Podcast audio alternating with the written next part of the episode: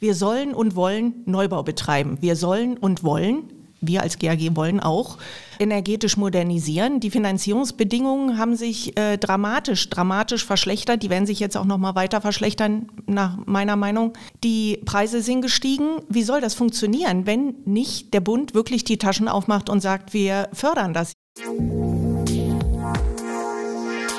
Interact Insights, Business Podcast zu Immobilien, Architektur und Technologie. Aus der Branche für die Branche. Bei uns hat alles seine Ordnung, daher vorab der Hinweis. Gira, das sind die mit den Schaltern. Wenn es um Smart Home, Smart Building oder einfach um Schalter und Steckdosen geht, kommt ihr an Gira nicht vorbei. Egal ob im großen Bürogebäude, im kleinen Eigenheim oder Tiny House. Gira sorgt für effiziente und stylische Elektroinstallationen made in Germany. Wenn bei euch zu Hause auch die Lichter angehen sollen, schaut doch vorbei unter gira.de. Gira. Smart Home, Smart Building, Smart Life. Hallo und herzlich willkommen zu Interact Insights, dem Podcast für Entscheiderinnen und Macher aus Immobilienwirtschaft, Architektur, Technologie und Design. Mein Name ist Markus Gerhardt vom Rotonda Business Club und mein Gast heute ist Anne Keilholz.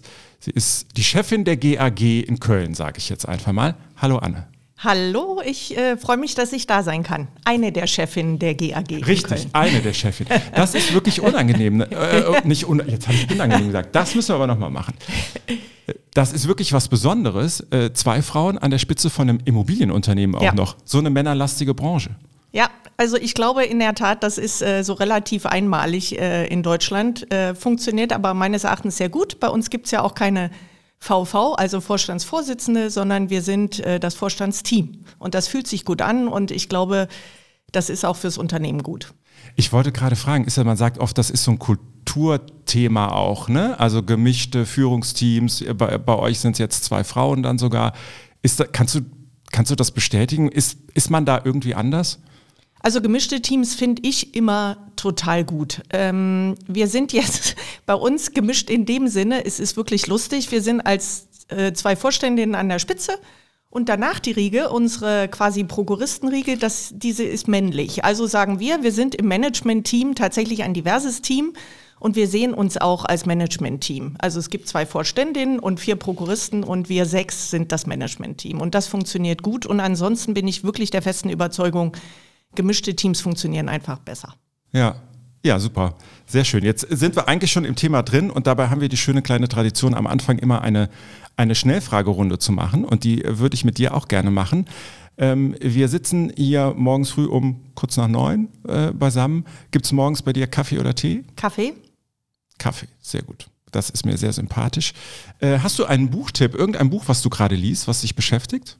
Ich habe gelesen das zweite Buch von Maya Göpel. Ähm, ich weiß gerade nicht, nicht wenn wir die Welt retten, aber die das Welt zweite Buch. Denken ist das, glaube ich, oder ist das das erste? Das habe ich nämlich Das ist das erste liegen. und das ah. zweite, da geht es eher ums Machen. Das habe ich gerade gelesen, fand ich sehr gut. Ah, okay. Ja, sehr gut. Die kann ich, also die Autorin kann ich auf jeden Fall empfehlen. Ich habe das erste Buch gerade äh, zu Hause liegen.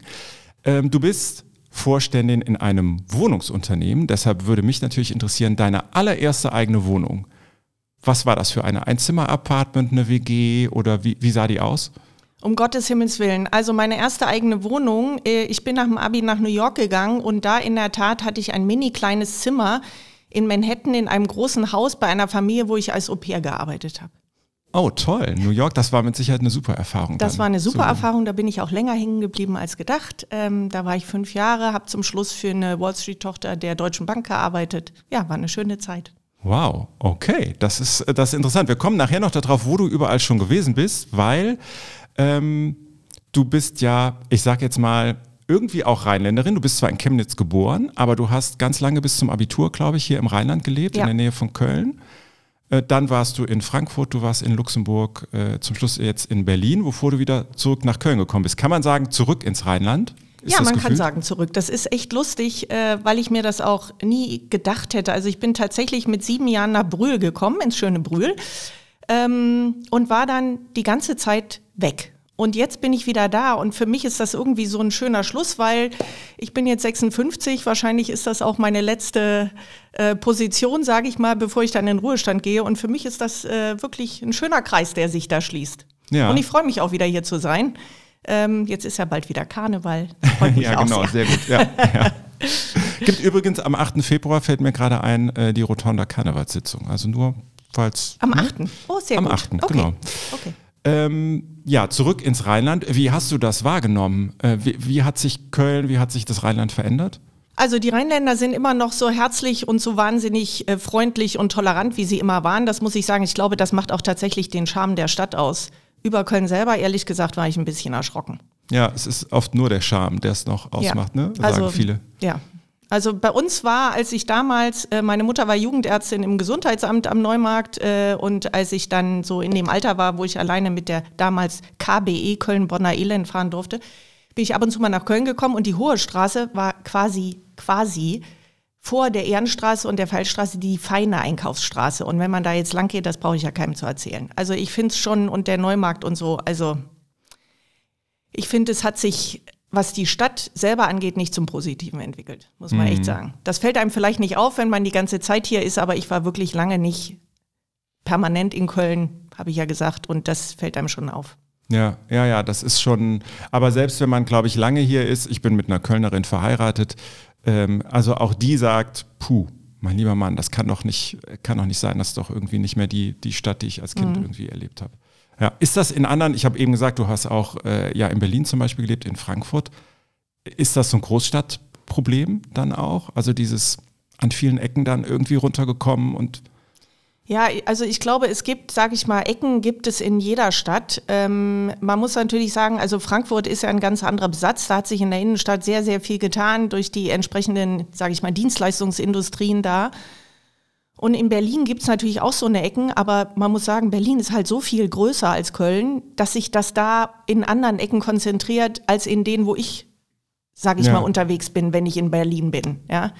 Also ich glaube, das gibt es im Zweifel in jeder Großstadt. Nur ich finde, Köln muss aufpassen, dass eben die attraktive Innenstadt, die auch Touristen dann gerne mal besuchen wollen, dass die nicht flöten geht. Also ja. ich glaube, man kommt nicht drum rum, in jeder Großstadt irgendwie, sage ich mal, solche, solche Bezirke oder Ecken oder Plätze oder wie auch immer zu haben. Aber man muss gucken, dass das nicht mitten in der Innenstadt passiert, meines Erachtens.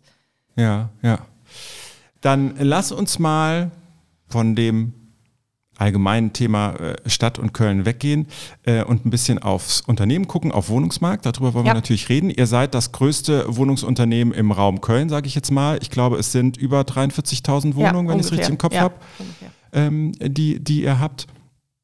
Ähm, ihr seid ein, eine AG, aber Hauptaktionär ist die Stadt. Ja. Es gibt aber auch kleine Aktionäre. Das ist, ja. glaube ich, eine besondere Konstellation auch nochmal, oder? Ich glaube, ehrlich gesagt, sowas gibt es auch nicht nochmal. Entweder die Unternehmen sind äh, 100% kommunal oder ja. eben 100% nicht kommunal, sage ich mal. Das ist in der Tat eine, äh, eine Sonderstellung, die wir haben, aber das ist historisch so gewachsen und so ist es eben. Also das ist jetzt, da kann ich weder große Vor- noch große Nachteile sehen. Ja, ja. Ich habe äh, vor ein paar Tagen, also ein paar Tage vor unserer Aufzeichnung jetzt hier, hat die ähm, Bundesbauministerin gesagt, dass die 400.000 Wohnungen, die ja mal als Ziel für Deutschland ähm, Neubau pro Jahr ausgegeben äh, worden sind, dass die wohl frühestens im Jahr 2024 wieder erreicht werden könnten. Und dann fragt man sich ja, wie soll das denn, wo soll das denn herkommen? Also was denkst du bei, bei so Aussagen, bei so Zahlen? Naja, also was soll man, was soll man da sagen? Ähm, ähm, solange die, also im Moment sind wir ja wirklich in einem Multidilemma, sage ich mal, als, als, als Wohnungswirtschaft. Wir sollen und wollen Neubau betreiben. Wir sollen und wollen, wir als GAG wollen auch, ähm, energetisch modernisieren. Die Finanzierungsbedingungen haben sich äh, dramatisch, dramatisch verschlechtert. Die werden sich jetzt auch noch mal weiter verschlechtern, nach meiner Meinung. Die Preise sind gestiegen. Wie soll das funktionieren, wenn nicht der Bund wirklich die Taschen aufmacht und sagt, wir fördern das? Jetzt gibt es von Frau Geiwitz, wissen wir ja jetzt seit gestern, dieses Förderprogramm. Das ist aber letztendlich ein Tropfen auf dem heißen Stein. Mhm. Ähm, und es wird nicht funktionieren, wenn es nicht mehr Fördergelder gibt. Ja. Äh, ist das denn, also rein dieses Thema Fördergelder, aber vorher hat es doch auch Fördergelder gegeben. Ja. Und es hat trotzdem die Wohnungsziele nicht sind ja, trotzdem nicht erreicht das worden. lag, das glaube ich, das war auch ein, ein, ein, Multiproblem. Also es wurde, es wurde ja gebaut, aber teilweise, ist ja immer so das Thema. Teilweise sind, also ich rede jetzt nicht von Köln, ich rede jetzt, Ja. sage ich mal, eher bundesweit. Es ist ja ein Thema mit den Baugenehmigungen, dass die nicht kommen, dass man äh, nicht an die, als kommunale Gesellschaft nicht an die entsprechenden Grundstücke kommt. Ähm, also auch das gab ja vielfältige Gründe. Gleichwohl ist in den letzten Jahren doch eine ganze Menge entstanden. Nie so viel, wie man letztendlich geplant hat, aber es gab doch einen ordentlichen Schub nach meiner Wahrnehmung. Aber der ist jetzt abrupt gebremst, das muss man auch mal sagen. Ja. Äh, Hast du denn ähm, äh, Hoffnung oder siehst du irgendwo Anzeichen, dass sich die, die Rahmenbedingungen nochmal verbessern? Hast äh, gerade angesprochen, das, was jetzt an Förderungen in Aussicht gestellt worden ist, ist es äh, nicht. Das hört man ja von allen Seiten. Nee, also es gibt immer noch in Nordrhein-Westfalen eine sehr gute Förderung, das muss man mal sagen. Aber ähm, ähm, also ich habe ja die Hoffnung habe ich natürlich, sage ich mal so. Ich bin ein optimistischer Mensch. Insofern habe ich die Hoffnung, dass man das irgendwann dann auch mal einsieht. ist das rheinländische Gemüt. Ja, das rheinländische Gemüt, genau. Ja, sehr gut. Ähm, ja, das, wie ist das denn ähm, für euch selber? Wie haben sich eure ähm, Ziele da verändert? Ihr werdet eine ursprüngliche Planung gehabt haben, wie viel ihr neu bauen wollt im Jahr. Kannst du mal beschreiben, wie, wie diese veränderten Rahmenbedingungen, wie wirken die sich aus? Wie haben sich die, die Ziele da geändert? Also die GAG war ja in den letzten Jahren wirklich der, der große ähm, Ersteller von Wohnraum hier. Also wir haben wirklich ganz fleißig gebaut, wir haben hohe Neubaufertigstellungszahlen gehabt. Aber natürlich ist es so, jetzt ist auf einmal, kommen die an, nicht auf einmal, aber es kommen die Anforderungen ähm, an die energetische Modernisierung, die wir einhalten müssen, weil uns sonst in Zukunft ähm, eben eine Verschlechterung der Sicherheitenposition äh, dreut. Ähm, wir müssen die CSRD-Richtlinie mit Dekarbonisierungsfaden erfüllen. Also die Regulatorik ist da eindeutig. Das heißt, wir müssen mehr energetisch modernisieren. Und die Finanzierungsbedingungen haben sich äh, verschlechtert, was ich eben schon mal gesagt habe. Also ist das auch für uns als, als äh, Firma, ist das ein, als Unternehmen ein Multidilemma. Und wir sind gerade dabei, uns zu überlegen, ähm, wo wir jetzt, weil so ein, so ein Neubauprogramm oder so ein Modernisierungsprogramm, das steuert man ja nicht von heute auf morgen um. Wir können ja jetzt nicht sagen, wir halten irgendwelche Bänder an oder wir machen ab morgen ein neues Produkt. Das hat ja alles Vorlaufzeiten und deshalb sind wir im Moment dabei, uns sehr genau zu überlegen, wie das in Zukunft aussehen könnte bei uns. Ja, sind wir noch nicht abschließend fertig damit, aber es wird Änderungen geben. Und das Neubauprogramm, was die GAG in den letzten Jahren geliefert hat, das kann ich schon sagen, das wird in dem Volumen auch nicht mehr möglich sein. Ja, dann ist es letztlich dann, man muss eine Priorisierung vornehmen. Wa- Was ist Ja. möglich und in welchem äh, Zeitrahmen? Genau so sieht's aus. Und das tun wir gerade. Ja. Ist denn, wenn man jetzt mal auf, auf Köln äh, dann wirklich guckt, weil wir gerade ja auch bei, bei euch als Unternehmen sind, ähm, wie, wie sind die Rahmenbedingungen in Köln, wenn man jetzt mal das, äh, das Finanzielle, sage ich mal, außen vor lässt, was Grundstücke angeht, was hier Prozesse angeht? Es gibt, äh, glaube ich, viel Kritik an dem, äh, an dem Regionalplan, dass da zu wenig äh, Potenzialflächen ausgewiesen wären. Wie ist die Gemengelage hier vor Ort? Naja, also es gibt ja zwei große Gebiete, ähm, äh, die Parkstadt Süd, da haben wir ja quasi jetzt angefangen mit Ja. unserem Sechtem-Projekt äh, und Kreuzfeld. Ähm, das sind ja zwei sehr große Projekte und ansonsten, also im Moment gibt es ja mehr Diskussionen ähm, um diesen äh, Masterplan Stadtgrün und den Regionalplan, weil da ja auch noch ein paar Flächen überplant worden sind. Also generell ähm, äh, ist die Verfügbarkeit von Flächen, glaube ich, ist in Köln meines Erachtens schon noch gegeben. Nur ähm, in der Vergangenheit war es so, dass nicht automatisch die GAG als erster Ansprechpartner für städtische Flächen gestanden hat. Und wir haben das Gefühl, dass sich das jetzt langsam ein bisschen ändert, was uns sehr freut. Ähm, aber da müssen wir halt mal gucken, wie das in der Zukunft aussieht, weil, wie gesagt, die Leistung, die wir in den vergangenen Jahren im Neubau erbracht haben, die werden wir in der Zukunft nicht mehr in, der, in, in dem Volumen erbringen können. Ja, das war dann in der Vergangenheit oft der, der Widerspruch. Die Stadt hat zwar gesagt, so, ihr sollt Wohnungen äh, schaffen, aber gleichzeitig hat eine andere Stelle in der Stadt das Grundstück zu möglichst äh, Genau, guten Preisen wir waren weggegeben. immer im ja. Wettbewerb und da Ja. muss man sich natürlich überlegen, ob das der richtige Weg ist. Ja, ja. Ähm, du hast das auch schon angesprochen, ihr müsst natürlich auch die Bestände, die ihr habt, energetisch ähm, auf, auf, Ja. auf Zeit bringen sozusagen. Ähm, wie, wie geht ihr da vor? Das ist auch eine Priorisierung letztlich. Wa- Was für Maßnahmen äh, ergreift ihr da? Da gibt es ja auch Unterschiede, was man machen kann, was sinnvoll ist. Ja, also das ist letztendlich dann auch ein bisschen ähm, dem jeweiligen Objekt geschuldet, aber äh, der Ansatz sollte ja sein, worst first, ne? also die, sage ich mal, in den unteren äh, Energieklassen, dass wir die zuerst machen. Das ist dann äh, für alle Beteiligten, äh, für Mieterinnen und Mieter und für uns als Unternehmen die beste Lösung. Wie das dann bei dem einzelnen Objekt aussieht, ob man da sagt, okay, man tauscht jetzt den Gaskessel aus und macht die Fassade oder man hat ein Objekt, wo auch die Stränge durch sind und man macht eine Komplett-Mod äh, oder man macht eben tatsächlich alles und eine wirklich große Modernisierung. Das ist dann von Objekt zu Objekt unterschiedlich, muss man sich alles anschauen. Hm.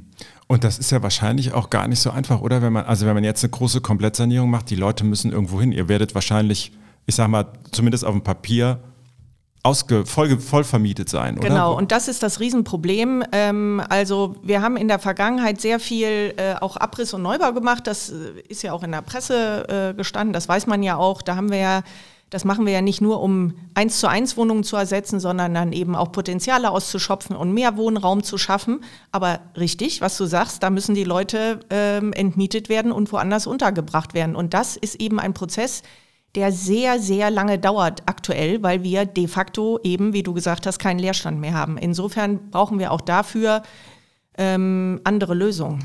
Also entweder wir sagen, es gibt ja dann nur die Lösung, entweder wir sagen, wir machen eine andere Form der Modernisierung, die vielleicht auch im vermieteten Zustand möglich ist. Das ist eine Variante.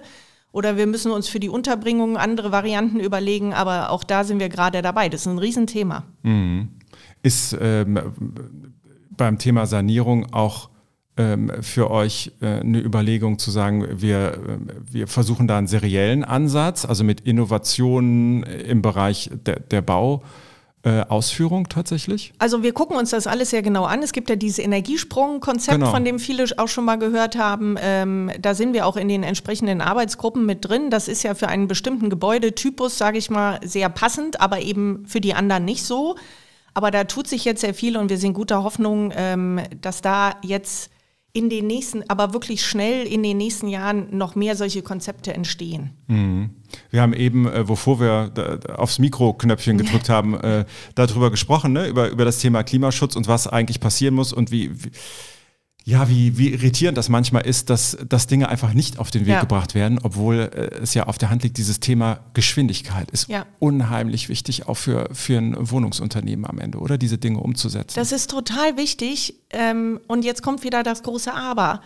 Also wenn man sich überlegt, äh, alle wollen jetzt Wärmepumpen haben. Ne? Wir wissen, dass die schwer verfügbar sind. Ich sage aber nicht, dass es die nicht mehr gibt. Dann haben wir das Handwerkerthema. Auch da wissen wir, mhm kannst nicht jeden Handwerker nehmen, weil es muss dann auch einer sein, die, der die Wärmepumpe entsprechend einstellen kann, weil sonst bringt dir die Wärmepumpe gar nichts an Energiespareffekten. Ähm, also auch davon gibt es zu wenig. Ich sage nicht, dass wir das nicht, dass wir jetzt uns hinsetzen und sagen, nee, da machen wir lieber gar nichts. Auf gar keinen Fall. Nur die Geschwindigkeit, mit der auch wir das gerne machen wollen würden, die ist eben ähm, behindert durch solche, durch solche ja. Tatsachen. Ähm, und deshalb wird das ganze Programm so gerne, dass jeder auch schneller hätte, wird nicht so schnell zu machen sein. Ich hoffe auch, dass die Wärmepumpenhersteller da vielleicht noch ein bisschen mehr Drive irgendwie reinkriegen, ähm, auch was Vorlauftemperaturen angeht, Großwärmepumpen für Quartiere und so gibt es ja alles Überlegungen, aber ich bin ganz bei dir, das muss, eigentlich muss das viel schneller gehen. Ja, und das, das Personalthema ist, glaube ich, an vielen Boah, Ecken ja, ja. Äh, ja ein ganz, ganz drängendes. Ähm, ganz krass. Und im Übrigen, ähm, das ist jetzt rausgekommen, aber das gibt es weder erst seit Corona, äh, noch ist das jetzt plötzlich vom Himmel gefallen. Also das gibt es auch schon seit Jahren. Es gibt ganz viele Handwerker, die sagen, wenn ich in Ruhestand gehe, dann ist mein Betrieb dicht, weil es gibt keinen Nachfolger. Hm. Also da muss dringend was passieren, die Ausbildungsberufe wieder attraktiver zu machen äh, damit mehr junge Leute sich dazu entscheiden, sowas zu lernen. Es ja. ist wirklich, es ist wirklich eine Katastrophe und in den nächsten Jahren wird das alles noch viel schlimmer. Das klingt jetzt äh, Doomsday-mäßig, aber ist leider so. Ja, ja, ich äh, glaube auch, das ist so. Ich habe äh, diese Woche noch äh, was gehört, da ging es genau um dieses Thema der mangelnden Fachkräfte und ähm, das war eine Studie von, vom Bertelsmann Institut, die rausgekommen ist. Und da wurde nochmal dargelegt, dass es zum Beispiel gar nicht, ich dachte immer, wir haben so, ein Über, so eine Überakademisierung, dass jeder, jeder geht studieren. Mhm. Ähm, und da wurde aber, kam ziemlich klar raus, das Problem ist eigentlich eher, dass die Kinder und Jugendlichen mit niedrigeren Schulabschlüssen, Ja. dass man es da nicht mehr schafft, die in äh, Ausbildung reinzubekommen. Dass zum Beispiel ähm, Abiturienten durchaus viele Berufsausbildungen tatsächlich machen und auch Realschüler, das bleibt alles auf dem gleichen Niveau, da hat sich gar nicht so viel getan. Aber die niedrigeren äh, Abschlüsse, die werden nicht mehr, die sind nicht mehr so gut vorbereitet, dass sie in eine Berufsausbildung gehen. Ja, das habe ich auch gelesen. Und die fehlen natürlich dann. Ja. Ne? Das, ist, das ist klar. Aber da kommen wir zu unserem schönen Thema von vorhin, als das Mikro noch nicht an war. Das ist natürlich auch eine Frage der Schulbildung. Ja, ja, klar, logisch. Und äh, auch das wieder ein Thema, was nicht vom Himmel gefallen Nee, ist. Ne? nee, so so nee. wie le leider ganz, ganz vieles. Ja, aber das ist, also wenn, wenn, äh, das habe ich auch mit Interesse gelesen, weil das irgendwie, glaube ich, noch nicht so wahrnehmbar ist, dass viele Abiturienten und Realschüler in Handwerksberufe gehen. Das würde mich ja freuen, das ist ja immerhin mal gut. Aber das sind halt dann äh, de facto, glaube ich, zumindest äh, noch immer viel zu wenig. Ja, ja, ja. Also es fehlt immer noch an allen Ecken und Enden. Ja. Das ist so.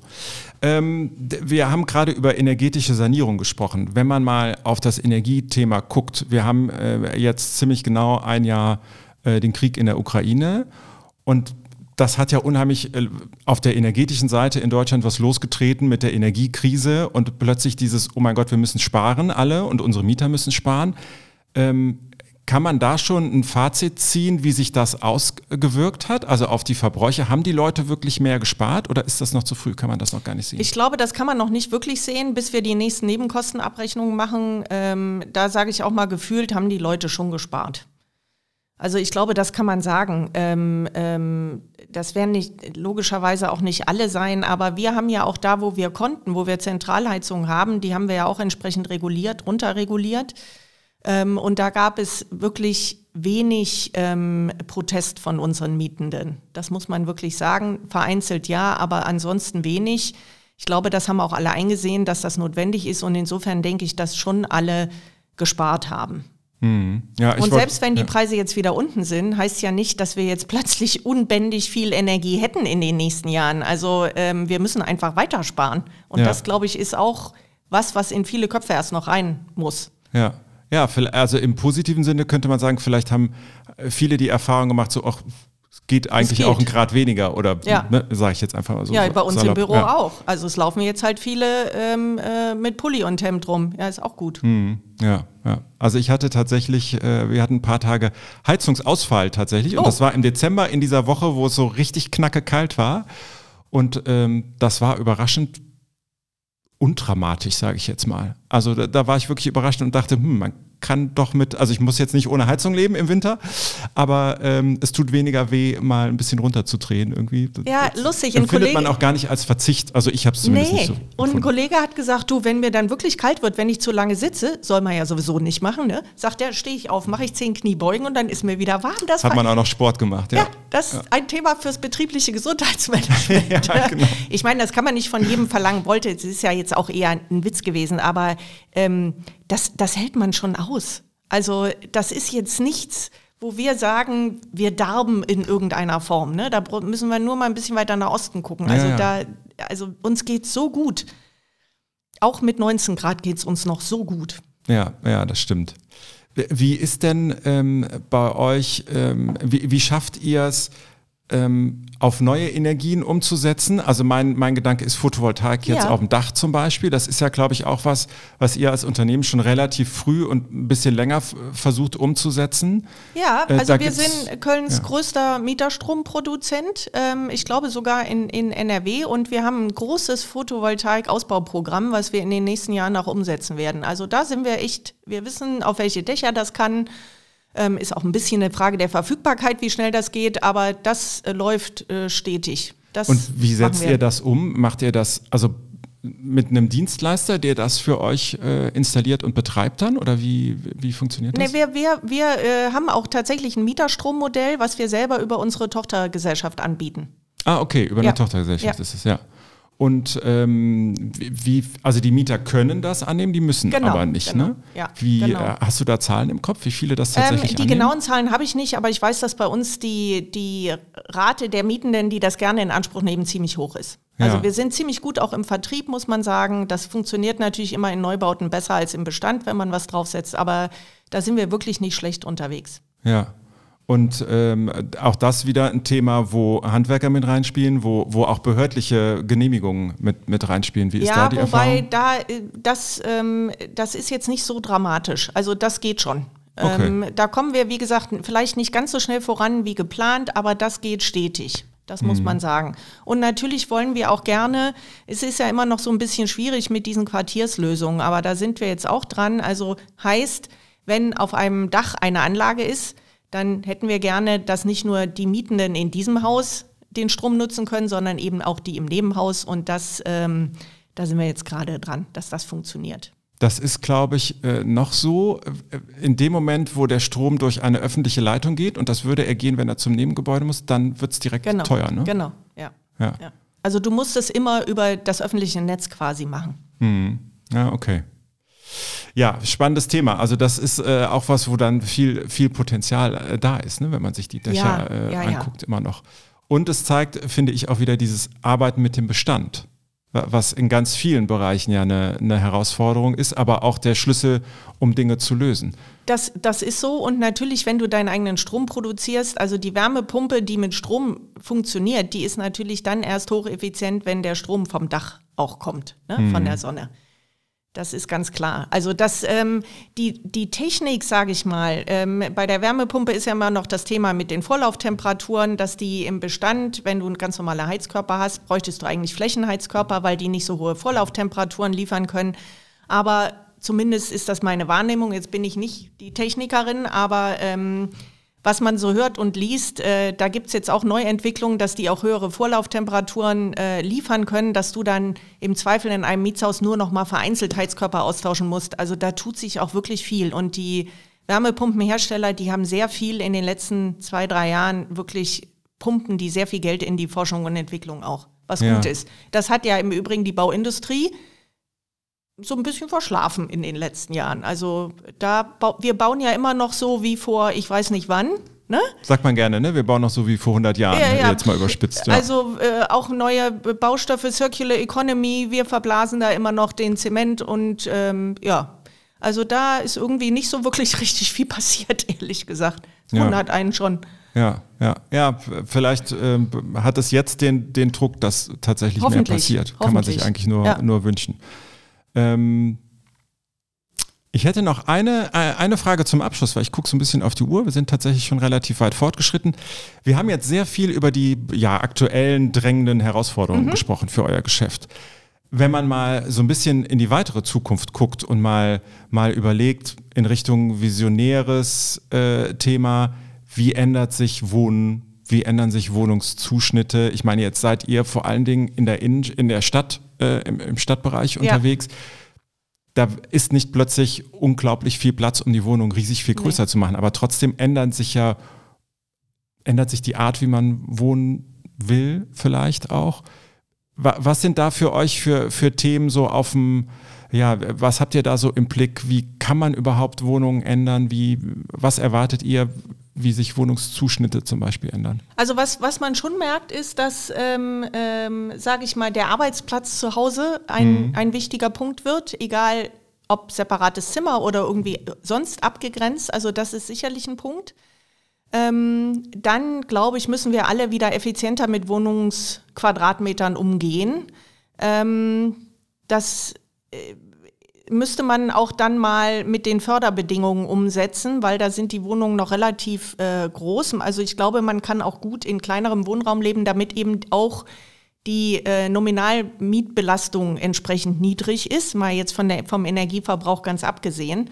Aber ich glaube, die Wohnungen wären eher wieder kleiner. Ähm, Arbeitszimmer, genau. Und ähm, dann muss man sich überlegen, was dann äh, unsere Mieterinnen und Mieter noch wollen. Also wir sind gerade dabei, ähm, äh, natürlich wie alle anderen Wohnungsunternehmen auch, so die Standardprozesse zu digitalisieren, ne? damit der Mietende nicht mehr immer für alles ins Kundencenter muss. Mhm. Also alles das, was ich möchte als Kunde von meinem Wohnungsunternehmen, sollte ich eigentlich auch digital bekommen können. Was man nie digitalisieren können wird, ist das, was, wofür eigentlich die GAOG auch steht. Und das ist die Sozialarbeit im Quartier. Ja, also das, das Miteinander, das gute Miteinander fördern und ähm, im Quartier sich ähm, um ähm, ja einfach die Bewohnerinnen und Bewohner kommen, um Nachbarschaftskonflikte kümmern, um die Vereine vor Ort kümmern. Also das wird nicht digitalisierbar sein, da werden wir auch immer vor Ort sein. Und die Standarddinge, die denke ich mal, das ist auch der Wunsch der Kundinnen und Kunden von uns, dass man die eben digital machen kann. Ja. So wie bei allen anderen auch. Ich wollte gerade sagen, ne, das ist, man ist das von anderen Dingen einfach gewohnt, dann erwartet ja. man das, ne? Also wenn ich meine, weiß ich nicht, Pizza oder meine Fernsehserie äh, übers Handy direkt ordern kann, dann will ich das bei anderen Dingen auch ja, haben. Also das wird sicherlich kommen, da sind wir auch gar nicht, also so weit weg, das ist eher kurzfristig, glaube ich, machbar kurz- bis mittelfristig. Ähm, aber wie gesagt, also ganz wichtig ist, weil in den Wohnungen wohnen Menschen und um die mhm. Menschen muss man sich kümmern. Und deshalb wird das immer ein großer Teil sein, der eben vor Ort ist und vor Ort bleibt. Ja, ja, ich hatte äh, kürzlich einen Podcast mit, mit, einer ganz, äh, mit einem ganz interessanten Gesprächspartner, die machen ähm, Coworking, aber nicht so im großen ähm, Stil, wie man so den einen oder anderen Namen ja kennt, sondern ganz, ganz kleinteilig, oft nur ein paar hundert Quadratmeter und dann auch nicht in Innenstadtlagen, sondern so dezentral. Und er hat erzählt, dass sie tatsächlich mit Wohnungsunternehmen gerade sprechen, weil die sagen, dieses Thema, so wir arbeiten mehr von zu Hause, das muss aber ja nicht zwangsläufig in der eigenen Wohnung stattfinden, sondern vielleicht hat man ja. Erdgeschossflächen, die, die nicht als Wohnung geeignet sind, wo man sagt, hier, ihr Mieter, ihr könnt hier quasi euer Büro stundenweise, tageweise, wie auch immer nutzen. Über solche das, Konzepte haben wir auch ja. schon nachgedacht, da sind wir auch dran. Ja, ja. weil das, glaube ich, macht Sinn, eben wenn es in der Wohnung nicht, nicht möglich ist oder wenn du sagst, selbst wenn du in der Wohnung einen Arbeitsplatz hast, aber meine Kinder kommen um eins nach Hause und dann ist hier Halligalli angesagt äh, und keine Ruhe mehr, also ich finde die Konzepte wirklich sinnvoll, weil wir werden ja nie mehr fünf Tage die Woche im Büro sitzen, wo das möglich ist. Wo das ja, möglich ist. Ja, ja. Also unsere Hausmeister haben nun mal leider kein Homeoffice. Ähm, und viele andere Berufsgruppen ja auch nicht. Aber wo das möglich ist, werden wir nicht mehr fünf Tage im Büro sein. Hm, ja, das glaube ich auch. Und dann wird es Auswirkungen haben auf die Arbeitsflächen ja. und auf die Büroflächen und wie das aussieht, aber eben auch auf Wohnung. Und vielleicht auch auf, da, auf den Ort, wo man wohnen will. Weil wenn ich nur zweimal die Woche eine Stunde im Auto sitzen muss, um ins Büro zu kommen, dann kann ich doch vielleicht ein bisschen außerhalb wohnen und es ist mir egal und da weiß ich, da kriege ich vielleicht einen Schulplatz und einen Kita-Platz und bin noch ein bisschen im Grünen. Also mhm. der Trend zeigt sich ja durchaus. Ja, ja. Anne, vielen Dank für die Zeit. Gerne. Wir haben ganz, ganz viele Themen angerissen. Und äh, vielleicht vertiefen wir das einfach mal in Zukunft nochmal bei einer zweiten Runde und Sehr gucken gern. mal, wie sich das ein oder andere entwickelt hat. Würde mich freuen. Sehr gern, hat viel Spaß gemacht. Vielen Dank. Ja, das soll es gewesen sein für heute. Vielen Dank fürs Zuhören bei Ihnen da draußen. Und für alle, die noch mehr zu unserer Interact-Community für Entscheiderinnen und Macher aus Architektur und Immobilienwirtschaft erfahren möchten, die surfen jetzt am besten gleich auf www.interact.network. Da können Sie sich zum Beispiel alle Podcast-Folgen nochmal anhören. Ähm, Sie können sich über unsere Veranstaltungen informieren und natürlich auch über den Rotonda Business Club. Vielen Dank fürs Zuhören, bleiben Sie gesund und hören Sie nächsten Freitag wieder rein. Ihr Markus Gerhards. Interact Insights, der Business Podcast zu Immobilien, Architektur und Technologie. Aus der Branche für die Branche.